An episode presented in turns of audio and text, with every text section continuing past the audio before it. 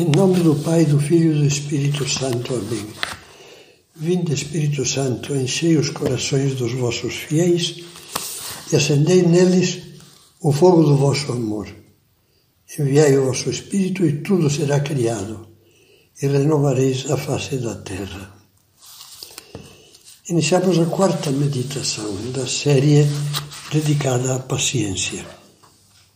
E vamos começar lembrando uma expressão que às vezes uma pessoa contrariada diz: Isso me pegou na contramão. E tem razão, aquilo foi de encontro e o abalroou, chocando-se com seus desejos, com sua tranquilidade ou com seu bem-estar. Mas ao escutarmos essa queixa, seria lógico que perguntássemos: Mas escuta uma coisa, qual é a sua mão? Em matéria de paciência, talvez seja esta a pergunta fundamental, a que melhor nos pode conduzir a ver, enxergar a verdadeira causa das nossas impaciências. Todos temos mão e contramão na vida.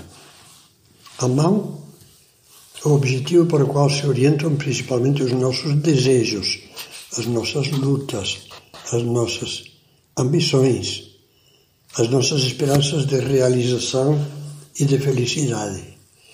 Essa orientação fundamental é a autêntica diretriz no nosso coração, das nossas reflexões, dos nossos devaneios e dos nossos empenhos.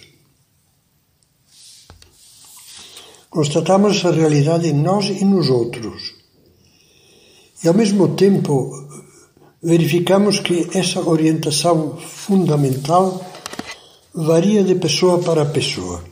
Mais ainda, que a mão dessa direção de vida tem sentidos contrários conforme as pessoas.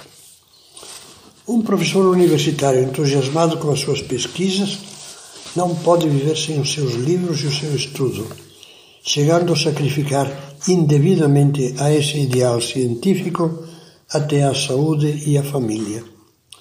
Pelo contrário, um estudante vadio não consegue viver nem conviver com os livros e o estudo. O contraste é ainda mais marcante se entramos a fundo nas questões em que se enraizam o sentido e o valor da vida. Para um santo, um mundo sem, sem Deus seria uma noite horrível a quinta essência do inferno. Para um agnóstico, Deus é perfeitamente dispensável e todas as coisas estão niveladas pela mesma indiferença. Se procurarmos meditar na vida e conseguirmos a lucidez suficiente para pensá-la profundamente, perceberemos que todas as atitudes básicas, todas as orientações de fundo, Todas as mãos se reduzem, em último termo, a duas, que podem ser enunciadas em duas palavras: obter e edificar. Obter, no sentido de conseguir.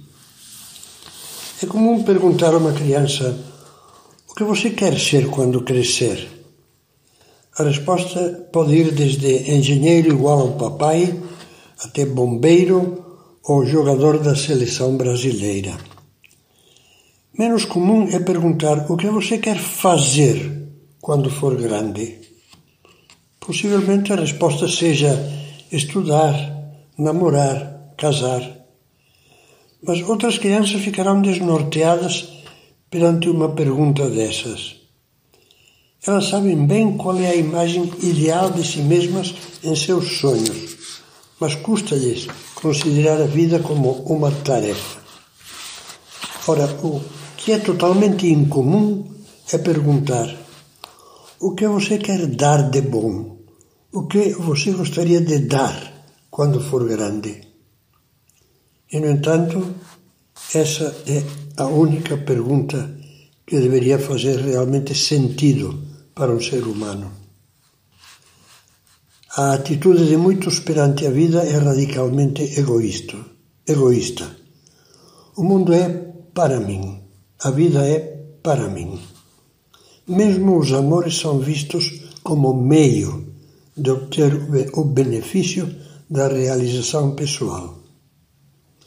É por isso que muitos pensam em marido ou mulher só enquanto gostarmos, ou seja, enquanto o egoísmo receber vantagens dessa união.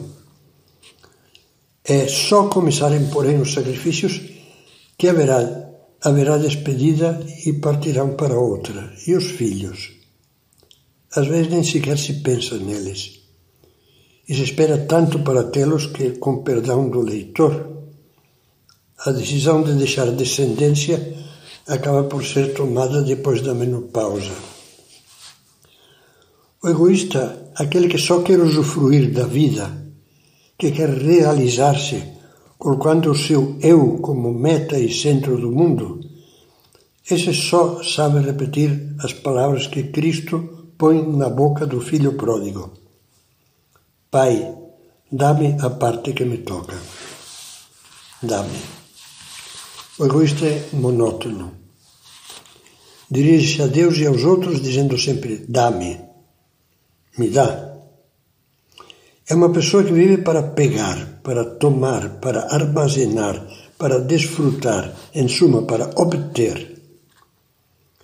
O egoísta parece ter dentro do coração um cachorrinho obsessivo, que dia e noite late sem parar com voz esganiçada e estridente: Eu, eu, eu. E quando a voz afina, mim, mim, mim.